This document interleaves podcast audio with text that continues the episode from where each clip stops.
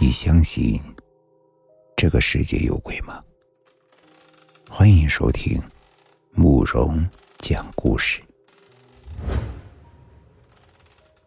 今天要给大家讲的故事叫做《雾水路惊魂》。老徐，一个将近四十岁的女强人，面对生活的曲折和坎坷，从未轻易的低头。他的工作呢是以开出租车为生，这一开就是一辈子。在这漫长的驾驶生涯中，他经历了数不清的车祸，每一次都是惊心动魄，每一次都是生死攸关。然而，他和他的那辆松花江牌面包车却像是一对战场上的勇士，总是咬着牙挺过了一次又一次的考验。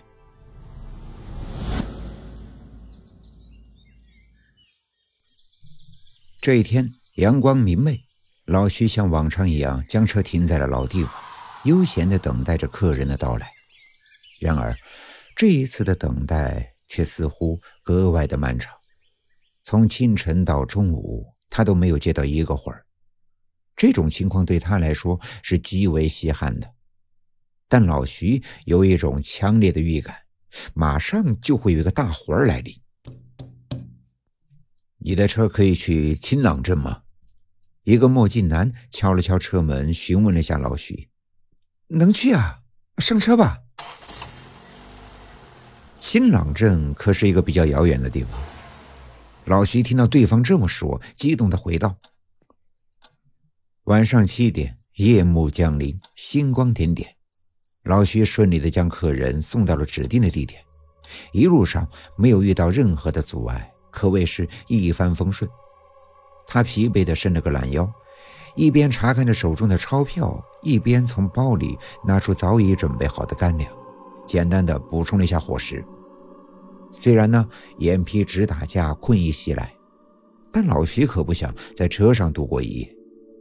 他想念家里那温暖的被窝，想趴在床上美美的睡上一觉。这种思念让他的精神亢奋起来，疲惫感也被暂时抛到了脑后。于是老徐打定主意，决定抄近道返回。他发动车子，熟练地驶离了这个陌生的小镇，朝着家的方向驶去。车轮在道路上飞驰，带起一片尘土。老徐心中充满了期待和喜悦，仿佛已经看到了家就在眼前。十二点的钟表刚刚过，老徐慢吞吞地驶进了一个森林泥土小路。他望向路边告牌上殷红的三个大字“雾睡路”，自言自语：“雾睡路。”随后一股劲儿冲向了泥路的深处。不知道走了多长的时间，老徐还是没有走出雾睡路。这条小路不仅长，曲折的更是宛如迷宫。竟然把老徐这个骨灰级的司机给困住了。他放缓了车速，最后停到了路边，一下子忘记了什么温暖的床铺和午睡，呼呼的大睡了起来。糟糕，不好，该给儿子做早饭了。老徐晃晃痛苦的脑袋，准备打火离开。不过他的心中始终有一个疑问：午睡路，午睡路。睡着了究竟会怎么样呢？我这已经醒了，也没有发现什么呀。这不是应该叫这个名字，就应该有它的道理吗？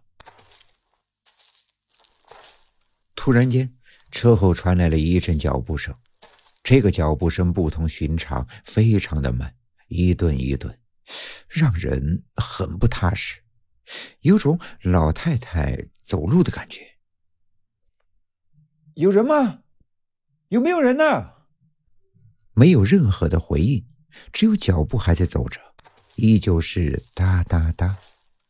老徐先是觉得有意思，这难道是个聋哑人吗？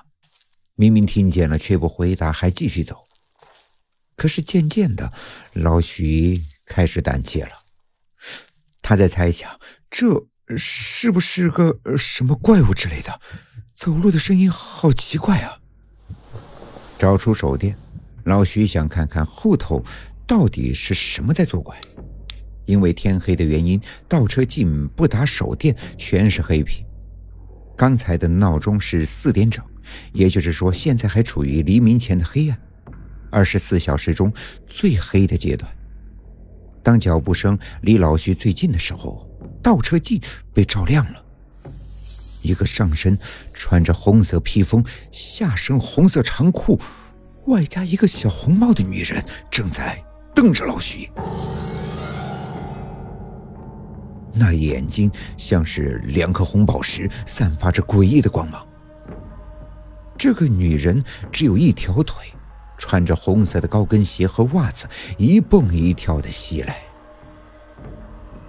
就在这时，一股股冷风从脖梗后吹向了老徐，可后面根本就没有透风的地方，窗户关得死严。要说风，除非有人故意。老徐只感到后脖梗的骨头再过一秒就会支撑不住伞架。在老徐看来，那张脸是非常恶心的。随后，女鬼慢慢的把手移到了老徐的眼睛，